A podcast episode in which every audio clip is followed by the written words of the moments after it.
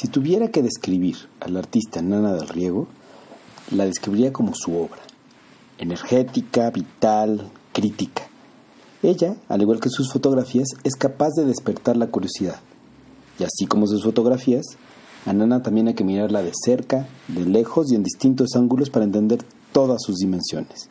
Por eso tenía que visitarla y platicar con ella sobre el papel de la mujer en el arte, sobre su trayectoria, sobre su trabajo y sus planes. Hoy en Arte en Serie, la mujer.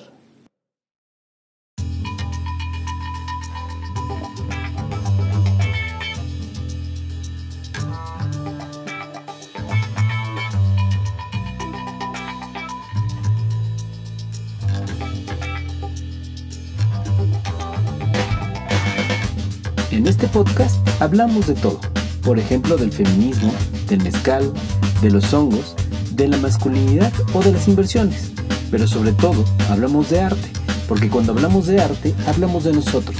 Estás escuchando Arte en Serie, un podcast producido por Dossier.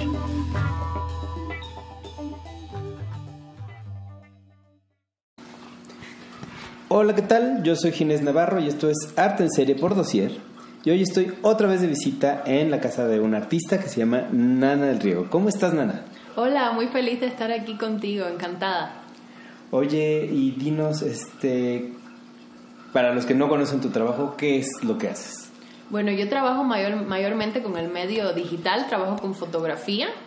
Eh, casi siempre es autorretrato, aunque también suelo hacer retratos de otras personas, normalmente cercanas a mí también siempre, siempre trabajo con la figura femenina, es creo que una de las principales cosas que notas cuando, cuando ves mi obra.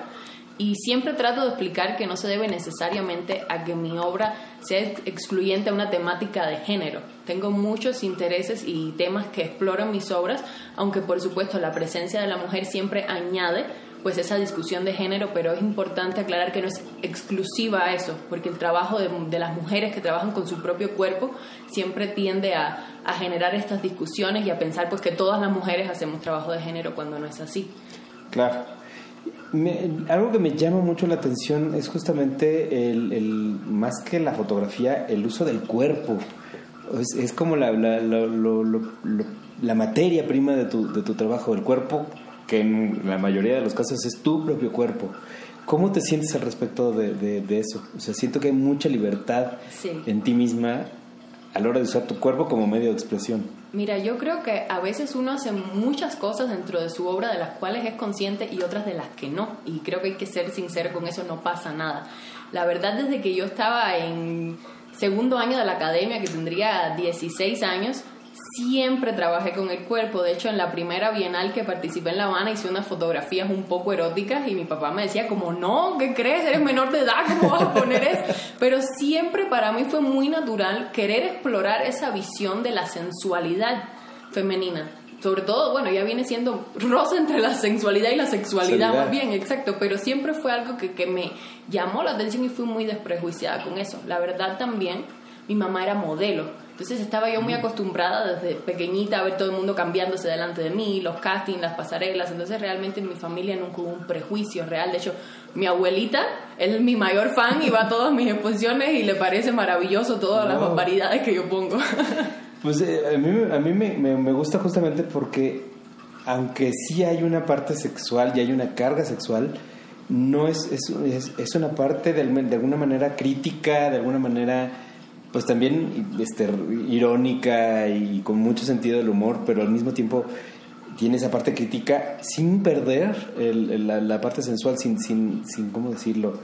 Sin invadir el cuerpo de alguna manera para hacerlo crítico, sino aprovechándolo para hacerlo crítico. Y eso, bueno, bueno, me fascina. Sí, exactamente. Yo realmente cuando intento racionalizar el por qué me interesa mucho trabajar con la situación del cuerpo y la sensualidad de la mujer, es evidente que al ser mujer, pues también he sufrido mucho sexismo y mucha objetualización, sobre todo en el mundo del arte es muy común, ya que todas las posturas de poder son masculinas. Los galeristas, los curadores, los coleccionistas, es así. Es así. Entonces, no solo para mí como experiencia personal, sino que veo que las mujeres somos hoy por hoy realmente el producto más consumido en el mundo. Todo lo que te van a vender, pues siempre hay una mujer sexualizada al lado. Hasta los M&M, no sé si has visto la última publicidad, sale uno verde como quitándose la ropa así estilo mujer promocionando los M&M's. Entonces es como te das cuenta que sí, el sexo vende y la figura femenina es, es la mayor parte de eso. Pero realmente la manera en que yo trato de abordar eso en mi trabajo no es desde una perspectiva crítica, que pues como que te muestre estéticamente una crítica hacia la sensualidad, sino todo lo contrario, lo exalto tanto a través de la distorsión, las poses, los colores, que siento que a veces llega más a un nivel conceptual a las personas. O sea, me ha pasado que personas que obviamente como todos en su vida personal formamos parte de esa cadena de, de objetualización, de pronto pues en la galería lo ven y dicen, uff, qué obra tan fuerte, o sea, está fuerte para ponerla en la sala de mi casa, está muy sexual. Y yo digo, pero más sexual que, que ver pornografía, no lo creo. Que lo que vemos en la televisión todos los días, que, ver, en la publicidad. exacto, entonces es como que a veces usar el mismo lenguaje, pero extrapolarlo, extrapolarlo y ponerlo en otro contexto hace que las personas vean más la realidad de, de los problemas que tenemos hoy en día. Oye, viniendo de, de Cuba, donde pues la sensualidad, esta flor de piel, y llegar a México, que de alguna manera somos un poco más pues voy a decirlo tal cual, mojigatos con, la cuestión del cuerpo y de la sensualidad y del sexo. ¿No te topas como con una pared al llegar a México? Bueno, te voy a ser sincera, totalmente sí. O sea, siento que el cubano es muy desprejuiciado, tenemos una idiosincrasia diferente, somos personas que solamente por el clima tropical que tenemos, todo el mundo anda con poca ropa en la calle, muy poca ropa, la, la playa siempre andamos en bikini y es muy normal las muestras de afecto en público, es decir, la sexualidad ya es parte de tu día a día. Sí. Sin embargo, aquí sí mm, he encontrado un poco más de personas conservadoras, digamos, y de dudas a la hora de exponer mi trabajo o no, porque pues puede estar más fuerte y así. Pero pienso que, que las sociedades todas son muy diversas y que obviamente aquí en México es un sector, pero también veo un sector muy grande de personas buscando más libertad de expresión y más inclusión de género, de sexo, de todo. Entonces creo que mi obra dentro de ese circuito se inserta muy bien. Sí, y si además siento que llegas en un momento como que se están rompiendo muchas estructuras, ¿no? De género, de lenguaje inclusive. Total, total. o sea, he conocido personas tan maravillosas. O sea, al principio sí te digo que llegué y me sentí un poco asfixiada porque mi, pues mi, primer contacto fue más eh, conservador, ¿no? Pero luego he conocido personas tan increíbles a través de Manuel Razo, Oscar Román, en las galerías, artistas, que he sentido aire fresco, como sí, libertad de, de vida, de expresión. Sí, me he sentido súper, la verdad, súper acogida y súper bien. ¿Cómo es? Porque eh, a mí me llama mucho la atención, es como eh, de esas películas en las que el director es el actor. ¿Y cómo es que, el propio director se dirige? ¿no? ¿Cómo es que tú te fotografías a ti misma, más que en el sentido de lo técnico, en, el, en el, sentido pues más emocional? ¿Cómo, cómo es esa, esa relación? ¿Te separas de ti misma y dices, así, así me debo ver? ¿Cómo es esa parte de tienes que ser objetiva con, con, el resultado y no con que tú te veas bien? No, o sea, yo disfruto mucho trabajar conmigo misma porque nunca aspiro a verme bien ni bonita. O sea, tengo claro qué es lo que yo quiero lograr con mi trabajo. Aunque normalmente no empiezo a trabajar con una idea exacta del resultado que quiero, dejo mucho a la libertad del proceso creativo. Pero sí sé el resultado estándar que, que, me gusta a mí tener en las fotografías. Me pasa mucho cuando trabajo con otras modelos, eso. el problema de, ay, pero no era lo que yo pensaba, no me veo bonita, y no crees que se me ve rara la boca. Y eso a mí es como que me choca. porque justamente rompe los estándares de belleza, encuentra belleza en otras cosas, más allá de, de la típica pose bonita. Es, sí, es como buscar la, la, musa de la belleza, pero, pero al revés, ¿no? Exacto, totalmente puedes encontrar belleza en esas imágenes, pero de una manera poco convencional. Y siento que también eso habla mucho de la presión de imágenes que tenemos todo el tiempo con nosotros mismos, de la manera en que esperamos vernos.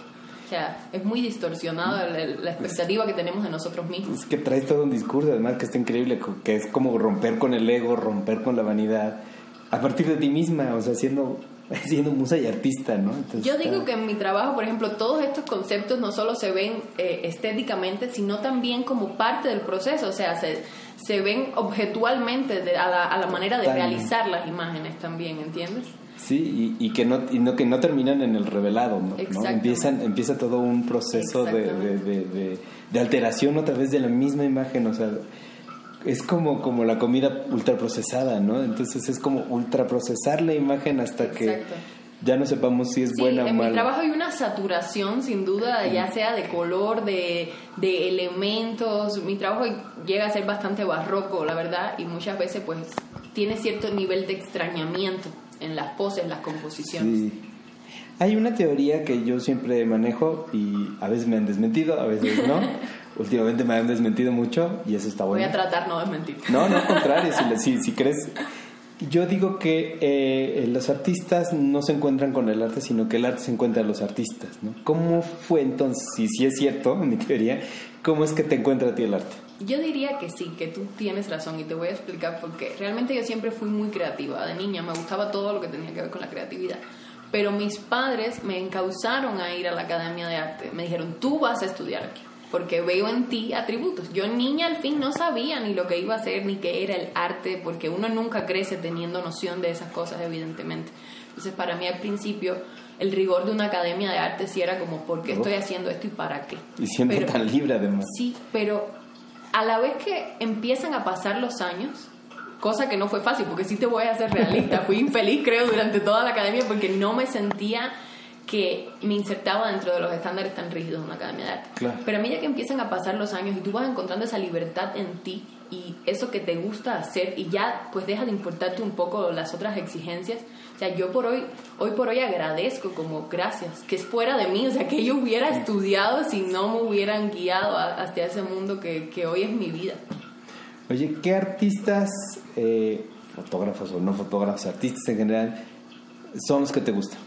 Mira, yo justo comentaba en una entrevista que hice el sábado pasado que yo no encuentro solo mis antecedentes en los artistas, porque para mí es tan increíble, por ejemplo, a través de las redes sociales, tanta inspiración que puedes encontrar a través de personas que ni siquiera son consideradas artistas por la sociedad pero no solo de personas que hagan ejercicios creativos, sino de, de personas que incluso pues son individuos influencers o, cosas así, que hacen un contenido tan maravilloso que a mí con el tipo de trabajo que yo hago me, me funciona muchísimo y me inspira muchísimo. Claro. Entonces creo que hoy por hoy siendo un artista contemporáneo, no puede solo para decir un antecedente ir a un libro de, de, historia del arte porque vivimos en un mundo muy globalizado donde se han roto tantas barreras ya de la creación y tantos medios digitales que promueven esto que, que para mí, se te pudiera mencionar, por ejemplo, David LaChapelle, para mí es uno de mis antecedentes obligados, o sea, lo amo, creo que es genial. Sí. Eh, como mismo, por ejemplo, me puede gustar Marina Abramovich, que es una artista del performance. O sea, creo que, que como mi obra no solo se queda en la fotografía, sino también es bastante performática a la hora de la realización de las imágenes, que no son pues, ni documentativas ni pues pasivas, sino que son escenas bastante controversiales. Eh, creo que puedo encontrar acercamiento a artistas de muchos medios. También me encanta encontrar en la pintura antecedentes, porque considero que mi trabajo, a pesar de ser digital, puede ser bastante pictórico mm. también, por la manera que es el tratamiento, no solo por el color, sino porque cuando ves mis fotografías de cerca te das cuenta que hay un nivel de manejo de la imagen que no busca la perfección, sino que hay ruidos, texturas y elementos que, que, buscan un, exacto, una fotografía diferente. Y los mismos encuadres no son, no son perfectos. Para nada, Eso, está, eso, eso me, me parece fabuloso porque te rompe, vienes viendo, en el caso de la primera vez que yo vi tu obra, venía viendo pues una serie de obras que cubrían con ciertos estándares y de repente me, me, brinca la, la, tuya, pero no solo por el color, sino por el tema, el contenido. Y mira que era una exposición sobre sexo. Entonces de repente yo así de, wow, sí ya sé que hay alguien haciendo un performance allá, pero espérenme, deje de esto tantito más. Yo te digo que a veces cuando uno hace la obra, uno no es consciente de muchas cosas porque estás muy cerca. Y yo, por ejemplo, hasta hace poco no era consciente de que mi trabajo era tan provocativo, de que causaba tanto impacto porque para mí es normal la manera en que yo lo creo, pero luego pues, las personas empezaron a decirme, no, es que tu trabajo tú lo ves y te da en la cara. Y luego yo empecé a verlo y decir, bueno, sí, es verdad que, que hasta cierto punto intenta gritarte muchas cosas cuando lo ves a nivel de imagen. Entonces yo creo que uno se va nutriendo mucho como artista también desde lo que te van diciendo los espectadores. Yo creo que esa es casi que la parte más importante porque si no estás encerrado en ti mismo y tus prejuicios y estándares. Sí, claro. Oye, ¿qué, qué, qué anécdota nos podrías contar, al, no sé si al momento de hacer una obra o al momento de exponerla o algo que, que, que haya sido muy importante en tu vida? Uf, es que yo creo que cada obra es, es un mundo. Son, son- normalmente sí paso muchas horas para hacer un trabajo porque Claro. me gusta, aunque tengo obras que tienen mucha intervención digital en postproducción, tengo muchas obras que también me gusta que lo que vaya a suceder en la escena esté presente. Como por ejemplo una obra que, que casi siempre comento, que disfruté muchísimo haciendo, la que se llama Provisional Land, que es esta obra en que estoy en un baño y me están haciendo como un pedicure, pero tengo unas botas de césped. Todo el mundo asume que esas botas fueron hechas en Photoshop y no, estuvieron de verdad. Verdad, o sea, ¿eh? cortamos el césped, las cosimos y incluso las mantuve vivas un montón de tiempo porque le mandé a hacer como una caja de cristal. Wow. Igual otra obra que tengo que se llama Cold Meats, que tengo, es como, ahí hay una intervención digital por supuesto porque es como una cabeza que está en una bandeja de plata, pero está envuelta como en papel así transparente, papel film, sí, con sí. carnes dentro. O sea, en la realidad yo sí me envolví completa la cara que ten- para respirar tenía que arrancarme eso, respirar y volver. volver, envolverme otra vez. Entonces sí son procesos eh, muy introspectivos, yo creo. Sí, claro, introspectivos y además muy pues performáticos, o sea, muy performáticos, o exacto. sea, al ser tú la- tu propio objeto estás haciendo un performance Totalmente. que deja de ser efímero el momento que se vuelve una fotografía, ¿no? Pero al momento de estar apreciando la fotografía, estás diciendo, estás haciendo un análisis de todo lo que pasó, todo el proceso que pasaste para hacer esa fotografía en lo, en lo físico y luego en la postproducción, ¿no? Decir, ah, pero espera, el color está sobresaturado, está, y todo, el o sea, que no se terminó Exacto. Empezó antes de la fotografía, sucedió durante la fotografía y todavía después está Y causando... sobre todo la fotografía tiene algo que, por ejemplo, el pintor algo no le gustó y lo tapa. La fotografía es lo que tienes. Hiciste una sesión de fotos, tuviste horas, días, lo que sea, pero al momento que te sientas a trabajar y a editar, ya ese es el resultado. No lo puedes tapar, no lo puedes cambiar, no puedes regresar atrás. Entonces, sobre todo, yo siempre digo que, número uno, Ve muy abierta de mente cuando vas a hacer una sesión de fotos porque las cosas pueden cambiar así. Eh, Algo es lo que tú te imaginas o lo que boceteaste en un papel y a la hora de la verdad no funciona, no se ve bien la profundidad, no quedó bien el ángulo, entonces tienes que saber reinventarte, lo cual me pasa el 96% de la vez, o sea, no tienes idea. Seguro. Y otra cosa es, el- la postproducción para mí es tan importante como la fotografía. Yo digo que es 50-50. Wow. O sea, si yo te enseñara lo que cambia una imagen mía de que yo hice la imagen a que yo la edité, o sea, cambia total. No Y que además al momento de tomarla ya estás pensando en la No, postproducción. ya yo sé cómo va a quedar. Entonces también Claro. me pasa mucho cuando trabajo con otros modelos que están como... mm, no se imaginan qué va a ser y ya yo es como tranquila yo sé confía en mí como- Confía. pero ese voto de desconfianza que me dan no me gusta nada Y que en- en- en- en- hay un pues un margen de improvisación dentro de tu trabajo, ¿no? Que no ves en trabajos como el de Pierce, Pierce and Gilles o este La Chapelle, ¿no? Que se ve que son No, cuidadísimos al totalmente. extremo. La chapela es súper minucioso que te das cuenta que esa sesión se planificó seis meses. San- sí. Y también otra cosa, ellos trabajan con unos equipos de producción de hasta 100 personas. Y unos Con recursos. luces, eh, máquinas de agua, de viento, de luces, o sea, Sí. eso es una producción de película. Sí, que ya quisiera uno, ¿no? Exacto, pero sabes que a mí siempre me ha gustado y creo que eso es también un rezago de haber venido de Cuba y todas las dificultades que hay allá para la creación. A mí no me gusta crear con tantas condiciones, me hace sentir presionada e Sí, claro. incómoda. O sea, si a mí me das una cámara, una luz o luz natural, yo así he hecho todas mis imágenes. Me prefiero trabajar en, en la tranquilidad y, y con pocos elementos donde yo pueda controlar. Control, sí, claro, porque sí hay, o sea, mientras No soporto elementos... estar con un equipo, exacto. Siento que serio? rompe mucho la cercanía que tú experimentas cuando estás haciendo un trabajo. Bueno, que me pasa cuando hago entrevistas, o sea, cuando estoy en, hay mucho público, sí, sí, sí, no me salen tan fluidas las entrevistas que como en este momento que estamos fluyendo, Estamos platicando, exacto. que yo estoy en tu espacio, entonces yo soy un invasor, pero, no, para nada. pero está increíble tu espacio, entonces no pasa nada. Muchas gracias. Pero sí, y bueno, yo sé que estos son momentos difíciles para, para estas preguntas, pero ¿qué planeas? Eh, pues ya es, es difícil planear para futuro por, porque la incertidumbre es la, la clave de nuestros tiempos. Pero ¿tienes algunos planes para el futuro? ¿Qué planeas hacer? Pues mira, la verdad, en parte es lo que tú dices. Uno nunca sabe lo que, lo que el destino le va a aventar, así me ha pasado hasta ahora. Pero sí, la verdad, tengo mucho trabajo ahora, estoy muy contenta porque estoy trabajando con varias galerías, Ah, entonces tengo siempre de un lado o de otro. Trabajo con una galería en Nueva York que se llama Q1 Fine Arts Sí, y ahí sí. pensamos hacer una exposición personal este año. Ya he estado en varias Wow. colectivas con ellos, pero bueno, pensamos hacer una personal y también... Felicidades. Gracias. Igual con la galería que trabajo hace varios años ya en Portugal, vamos a- siempre nos mantenemos haciendo muchas exposiciones, comercializando, entonces siempre que voy produciendo voy dividiendo entre galería y galería. Sí, Y la, creo que la mejor noticia hasta ahora y plan que tengo este año es que acabo de firmar con una galería en Londres que se llama Imitate Modern y en septiembre voy allá a hacer una exposición personal con ellos. Entonces, Wow, qué el año ya está lleno, como quien dice. Qué maravilla poder decir eso. Sí, como pero bueno, ya el artista. 22 nos tenía que recompensar por el 20 y el 21 que todo Sí, estuvo sí, mal. por favor. Qué bueno, muchas felicidades. Por favor, Ay, gracias, de todo, claro los- de todo lo que estés haciendo para estar al pendiente. Muchas gracias. Y, ah, otra pregunta, la que siempre hago. ¿Qué estás leyendo, viendo, escuchando, este, que nos podrías recomendar?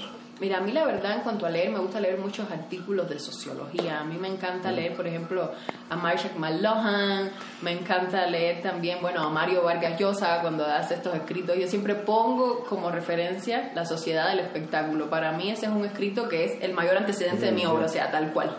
Cambió mi vida. Sí, estoy de acuerdo. Entonces, me gusta mucho leer cosas que no necesariamente vayan sobre la crítica del arte, porque la verdad siento que a veces la manera en que se construye de- desde una manera muy institucional la visión de la obra de ciertos artistas, pues no me resulta tan interesante como buscar influencias sobre la cultura contemporánea como tal en general, la sociedad en que estamos viviendo y por ahí creo que eso me cultiva más a- a la creación de mi trabajo. ¿Qué le recomendarías a alguien que está empezando en el arte? Mira, te voy a decir algo que, a responder algo que hace poco me preguntaron, y, y es que un artista aquí en México me decía, pero ¿cómo has logrado insertarte en el mercado contemporáneo? Por favor, explícame porque yo quisiera. Y a mí esa persona, por ejemplo, se me hace súper talentosa, tiene 10 veces más seguidores que yo en Instagram, o sea, yo diría que obviamente yo vengo de Cuba, creo que tenía menos oportunidades que muchas personas, o sea, vivía en una isla alejada del mundo donde prácticamente no hay internet, nadie te va a conocer. Entonces yo diría que número uno, y esto es muy importante y de verdad, trabaja todos los días. O sea, si las oportunidades aparecen, tú tienes que estar listo, porque nadie te va a regalar esas oportunidades. Si tú no tienes el trabajo para mostrar, nada se te va a dar. Y lo otro que diría, que esta es la respuesta a cómo me he insertado en el mercado internacional, trabaja en tus redes sociales. O sea, yo no os digo que sea para nada un influencer, no tengo ni 2.000 seguidores, pero lleva bien tus redes sociales y te van a encontrar, no sabes las oportunidades que se dan en las redes sociales. De las cuatro galerías con las que yo trabajo, dos me encontraron por las redes sociales. La Galería de Londres me escribió, oye, te vi en Instagram, me encanta tu trabajo, vamos a hablar, te mando el contrato y así.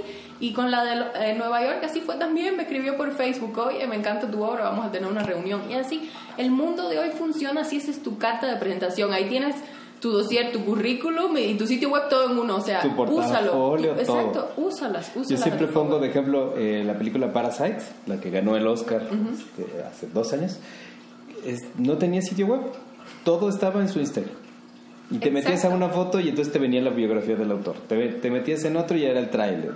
Entonces, si sabes manejar bien tus redes, Es una promoción de ti mismo, como artista. Ejemplo, yo no tengo redes sociales en las que ponga nada personal, mis redes sociales son de mi trabajo. wow.